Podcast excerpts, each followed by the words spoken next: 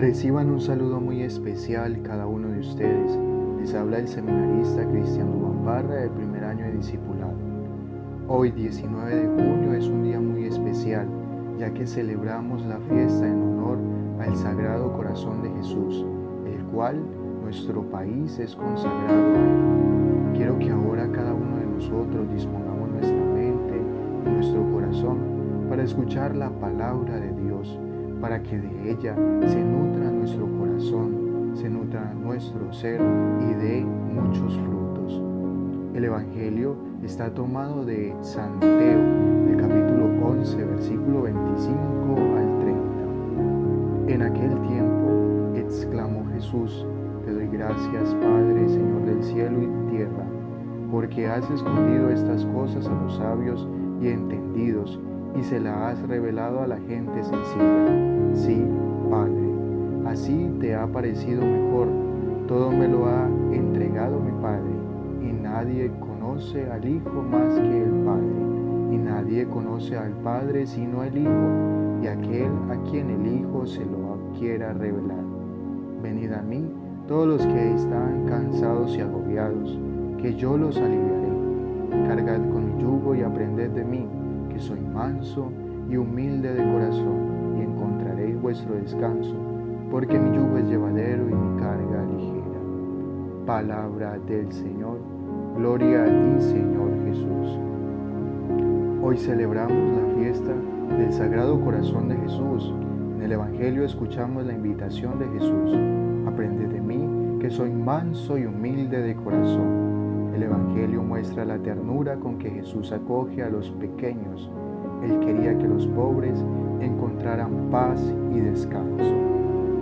El Evangelio de Mateo ha recogido tres llamados de Jesús que hemos de escuchar con atención, nosotros que somos sus seguidores, pues pueden transformar el clima del desaliento, del cansancio y del aburrimiento que a veces se respira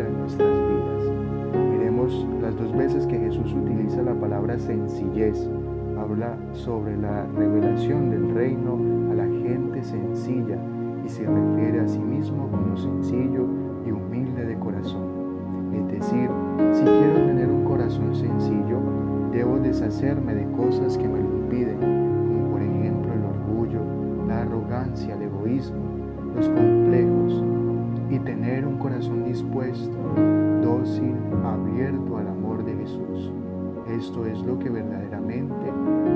Señor de nosotros. Jesús siempre se presentó así, manso y humilde. Después de la multiplicación de los panes, cuando la muchedumbre quería arrebatarlo para hacerlo rey, Él se les esconde y se va solo a la montaña y cuando curó al leproso de su enfermedad inmunda, o devolvió la vista al ciego de nacimiento, cuando hizo caminar resucitó a Lázaro o a la hija de Jairo, no se dedicó a tocar trompeta para que todo el mundo se enterara. Y finalmente, cuando se decide a entrar triunfalmente en Jerusalén, no lo hace sobre una carroza hermosa, rodeado de un ejército de vencedores, sino montado en un pobre burrito que era señal de humildad y de paz. Si seguimos su ejemplo, Él nos asegura los frutos que obtendremos. Encontrarán descanso para sus almas, porque mi yugo es suave y mi carga ligera. La persona humilde goza de una paz muy profunda, porque su corazón está sosegado. Ese yugo y esa carga se refieren a la cruz que tenemos que llevar todos los seres humanos. Pero Cristo nos llena de paz y de felicidad en medio del dolor, porque su presencia y su compañía nos bastan y nos sacian. Él es nuestra paz y no importa que nos lluevan las persecuciones, las calumnias, las injurias y todo tipo de mentiras estamos refugiados en su sagrado corazón. Deseo a todos un feliz día, que Dios los bendiga y los acompañe con su amorosa providencia y su sagrado corazón.